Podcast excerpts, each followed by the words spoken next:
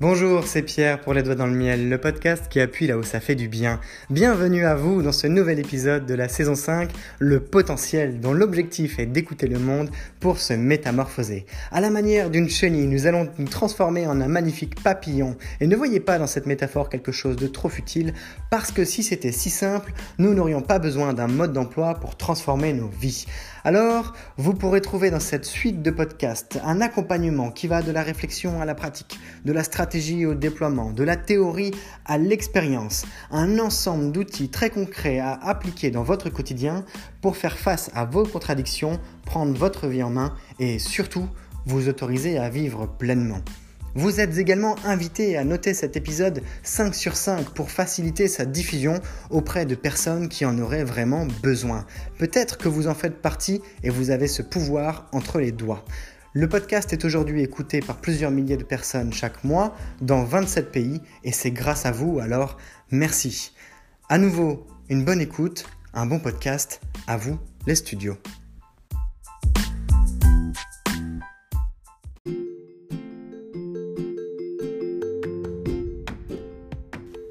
En quoi est-ce que le temps est à la fois notre plus précieux allié et notre pire ennemi? Eh bien oui, parce que vous savez, quand on a ce sentiment de pression, ce sentiment d'oppression par rapport à quelque chose auquel on pense qu'il se passera dans le futur et ça y est, on est tout de suite là, pas bien, on se sent enfermé. Je vais vous prendre l'exemple de quelqu'un que je connais bien, puisque c'est de ma famille, mais je ne dirai pas qui c'est au cas où il écoute mais vous avez déjà un indice au cas où il écoute la conversation. Je ne nomme pas quand c'est comme ça. Le confinement a été porteur d'un certain nombre de nouvelles. Le confinement avec le Covid, eh bien, c'était l'occasion de se rendre compte qu'on a besoin de se sentir libre sans forcément être libre.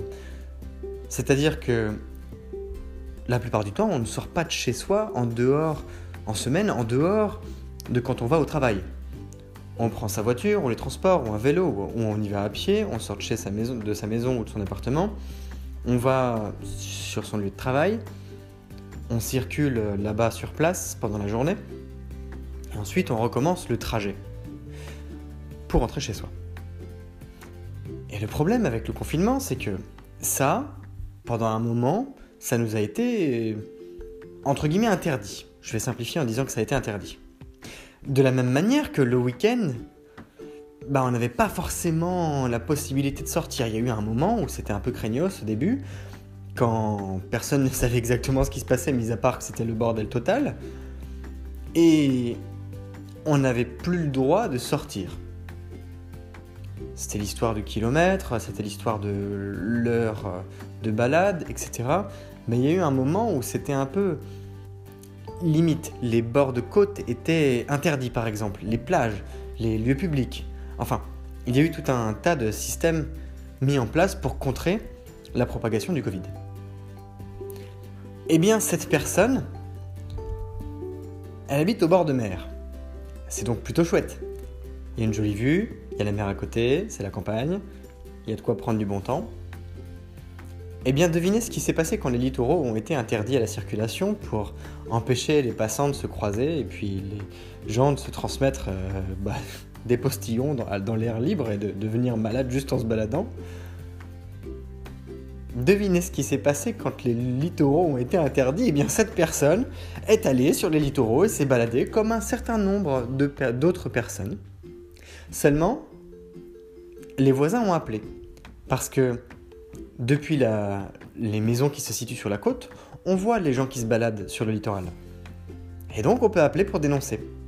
Pour dire, il y a quelqu'un qui enfreint les règles, parce que de toute façon, j'ai que ça à faire, donc je vais appeler les flics et je vais leur dire, bah baladez-vous dans telle rue, dans tel quartier, je pense que c'est la personne qui habite à telle adresse.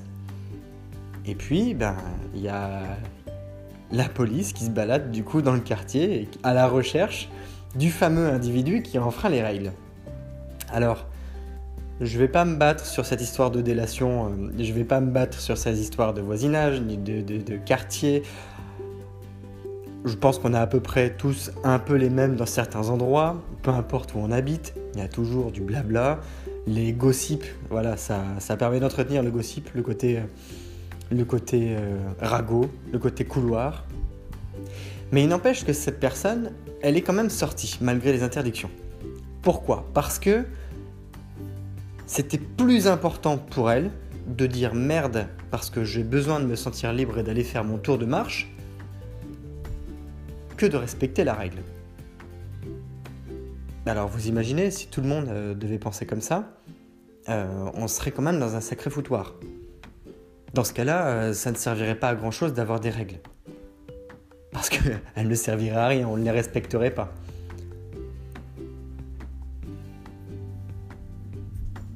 La question de la temporalité, c'est que le fait de savoir que c'était interdit, pendant un temps donné, provoquait chez cette personne un sentiment désagréable de pression permanente, comme si c'était un moment de claustrophobie important qui gênait clairement à son épanouissement de tous les jours, à sa vie de tous les jours, à son bien-être au quotidien. Parce que pendant un temps donné, il y avait une contrainte importante et que cette privation de liberté temporaire, et même si elle n'était que partielle, correspondait à un sentiment d'enfermement par rapport au futur. Par rapport au futur, c'est bien le moment présent. Le temps pour créer l'ouverture, c'est la possibilité de se dire que tout n'est pas possible tout de suite et qu'il y a certaines fois où il faut accepter de faire le sacrifice de choses qui nous sont chères, voire même d'empiéter sur nos plates-bandes appelées belles valeurs, pour dire hum, je prends sur moi de ravaler sa fierté et d'accepter que tout n'est pas possible tout de suite, de dire pour avoir ce que je, ce que je recherche, pour avoir ce dont j'ai besoin plus tard, je vais accepter de tirer un trait dessus pour l'instant. Ça peut être une vie de famille, ça peut être la liberté de se balader, ça peut être pour un emploi, ça peut être pour avoir une augmentation, ça peut être pour acheter une voiture, ça peut être pour acheter un, bien immobilier, ça peut être pour passer du temps avec quelqu'un, ça peut être pour construire une relation, etc. etc. Et on a tendance à être bouffé dans notre présent par nos expériences passées qui contraignent du coup notre futur. En n'agissant pas bien maintenant, je bride un peu mon futur par rapport à ce que j'aimerais bien avoir. Imaginez, là l'exemple est assez criant. Si cette personne, elle contamine d'autres personnes sur le littoral, alors ça sera parce qu'il y aura des tests, parce qu'il y aura des gens chez le médecin, parce qu'il y aura des études, il y aura une analyse des, zones de, contamination. Et puis, euh, on se dira, bon, ben, les littoraux, euh, on les a fermés, mais ça marche pas. Et puis, en plus, c'est là que les gens se contaminent. Donc, on va les fermer encore plus longtemps. Donc, la personne, euh, elle va se dire, bah merde, c'est encore plus long. Bon, bah, je vais quand même continuer à sortir. Enfin, vous voyez, c'est un cercle vicieux. Bien sûr, tout ça est simplifié pour l'histoire. Mais là où j'en viens avec l'histoire du présent, du passé, du futur, c'est que notre présent, il est beaucoup conditionné par notre volonté, notre capacité à projeter les choses dans le futur. Projeter, ça, ça veut dire jeter en avant. Et aussi par nos expériences de vie. Nos expériences de vie, elles ont créé des ancrages, des ancrages émotionnels, des ancrages expérientiels, des ancrages visuels, des ancrages mémoriels, des ancrages olfactifs. Et quand on se sent pas bien par rapport à une situation donnée, en réalité, c'est tout l'aspect émotionnel qui est en train de dire à notre corps Oh, stop C'est pas bon ce que tu es en train de faire. Parce que rappelle-toi, avant, tu as vécu ça. Seulement, ça crée un biais d'ancrage. Parce qu'on se rattache exclusivement à ce qu'on a déjà vécu, plutôt que de prendre les choses de manière plus lucide, plus logique, parce que nous sommes des humains, c'est comme ça, on fait des erreurs. Et c'est aussi pour ça que les découvertes de l'économie comportementale sont en train d'apporter une certaine révolution dans la manière de fonctionner de l'économie à échelle globale et du coup locale. Mais quand on se sent pas bien, c'est un bon signal d'alarme pour se dire Ok, mon corps me dit quelque chose, je vais l'écouter pour comprendre de quoi il s'agit et je vais essayer de savoir à quoi c'est lié. Pour pouvoir identifier un moment passé qui nous rappelle que ce qu'on vit aujourd'hui, bah, c'est un petit peu lié, de manière plus ou moins directe, mais que du coup on est bloqué dans notre capacité à respecter certaines règles. Le respect des règles, c'est bien. Il y en a d'autres qui vous diront, bah oui, mais l'éthique, mon éthique, c'est plus important. Bah oui, mais le problème c'est que les règles, on peut les coucher sur papier. L'éthique, c'est aussi attaché à, à certaines valeurs, à une certaine posture. Tout ça est un petit peu plus complexe. Je ne suis pas spécialement bien placé pour en parler parce que ce ne sont pas vraiment mes sujets. Euh, ça demande quand même un certain degré de connaissance, même si on peut tous s'exprimer dessus. Toujours est-il qu'une fois qu'on a réussi à identifier ça, on peut se dire ok, mais je suis pas obligé de réagir de manière émotionnelle là tout de suite. Vous voulez perdre euh, du poids, vous n'achetez pas de bonbons. Si vous avez des bonbons à la maison et que vous avez l'habitude d'en manger, et que vous vous dites, tant que je fais un régime pour perdre du poids, je ne mange pas de bonbons, il vaut mieux que vous n'en achetiez pas. Sinon, ce sera à la manière de quelqu'un qui fume. Si vous avez des cigarettes sous la main ou si vous avez des bonbons sous la main, bah vous recommencez à fumer. Ou vous recommencez à grignoter des bonbons. Et ce sera vachement plus dur d'arrêter. Ce sera vachement plus dur de vous restreindre. En acceptant que tout n'est pas possible tout de suite et en identifiant certains éléments du passé qui ont un impact dans le présent, on peut se dire ok, demain je veux ça. C'est plus important pour moi d'avoir ça demain que de faire certaines choses aujourd'hui, même si ça me coûte beaucoup. Et c'est une question de balance, parce que votre vous d'aujourd'hui, il est beaucoup plus fort que votre vous de demain qui n'existe pas. Il y a donc des paris à faire, une mise, une mise lucide, une identification des, points d'action, des leviers d'action, des choses qu'on peut mettre en place maintenant pour avoir ce que l'on souhaite eh bien, demain, et que ce ne soit pas nécessairement dans l'immédiat, malgré que, en ces périodes incertaines, on mise beaucoup sur le court terme. Il nous faut des résultats rapides. On ne sait pas comment ça va être demain. Et c'est d'autant, c'est pas que c'est plus vrai aujourd'hui qu'hier. C'est juste qu'on a une situation nouvelle qui nous montre un exemple du fait que ce soit vrai. c'est juste qu'on le vit. Du coup, on comprend hein, ce que ça peut avoir comme impact. C'est une posture. C'est de la discipline, c'est de la rigueur. À la fois intellectuelle, à la fois émotionnelle, à la fois organisationnelle, à la fois structurelle, à la fois comportementale. Il y a beaucoup de niveaux d'incidence que l'on peut exploiter, que l'on peut comprendre, que l'on peut chercher à, déterrer même ou à explorer à la manière d'explorateur, à la manière d'aventurier. Ce sont les, explorateurs de soi. Mais le temps pour créer une ouverture, c'est aussi ce que je partageais, ce que je vous partageais dans l'épisode de la veille, enfin l'épisode précédent, le 210 si ma mémoire est bonne, nous sommes bien au 211. C'était de vous dire par rapport à la construction du podcast qui m'a pris exactement eh environ quelques heures, suite à plusieurs années de travail, eh bien, j'ai fait une projection sur 300 jours.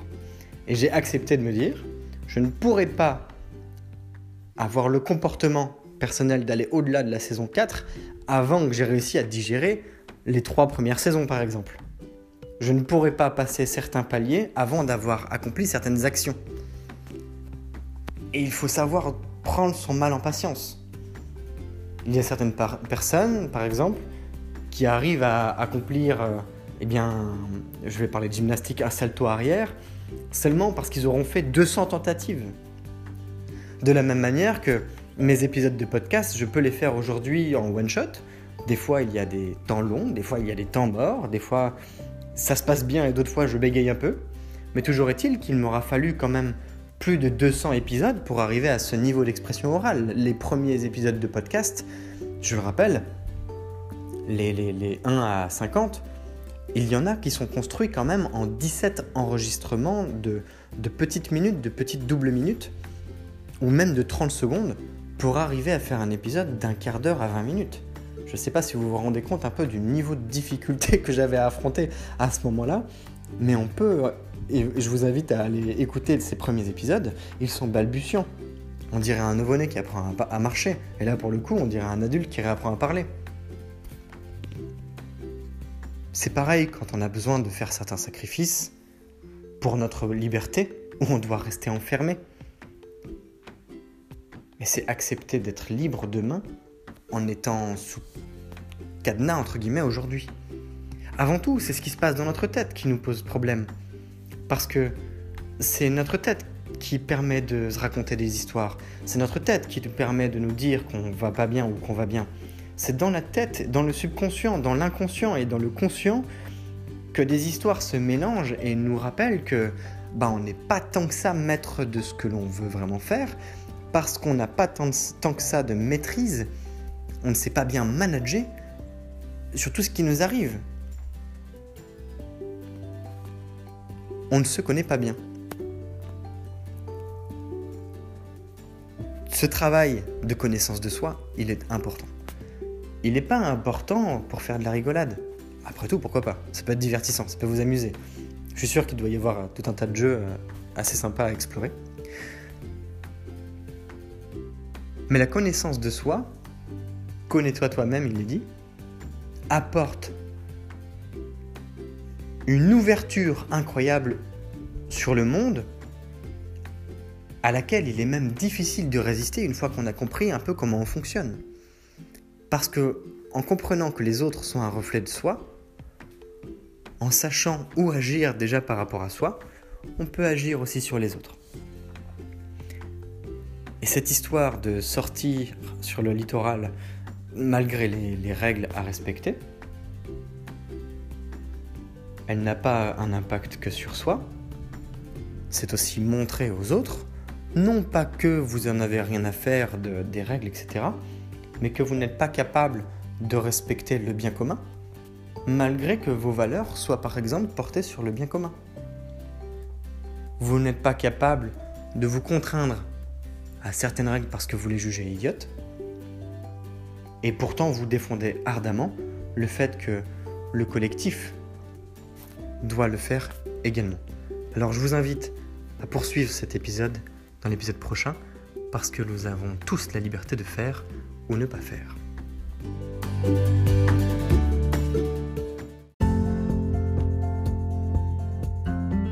Cet épisode touche à sa fin et vous trouverez la suite de l'histoire eh bien demain ou encore si vous écoutez le podcast d'une manière euh, non linéaire, eh bien sachez que c'est comme une histoire, un processus qui est raconté au travers de différentes saisons. Vous êtes dans la saison 5 en ce moment, le potentiel qui fait suite à quatre saisons, la bestialité, la colère, la faim, la paix et dans l'ensemble, c'est vraiment un processus, une histoire que vous êtes invité à découvrir, que ce soit en picorant dans l'étagère pour y découvrir vos plats préférés ou encore d'autres que vous aimez un peu moins, de la même manière que eh bien, vous pouvez contribuer à cette histoire en partageant pourquoi pas vos témoignages, en vous abonnant à la page Instagram Les Doigts dans le Miel, ou encore en envoyant un message vocal depuis l'application Encore, puisque c'est possible de vous insérer, de vous intégrer dans le podcast de Vive Voix.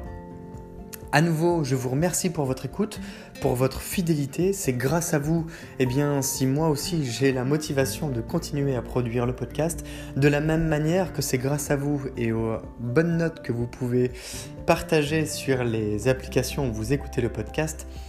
C'est grâce à ces bonnes notes que le podcast est diffusé auprès de personnes qui ont plaisir à découvrir ce qui est dit.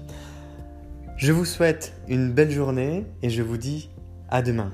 C'est Pierre, les doigts dans le miel, le podcast qui appuie là où ça fait du bien.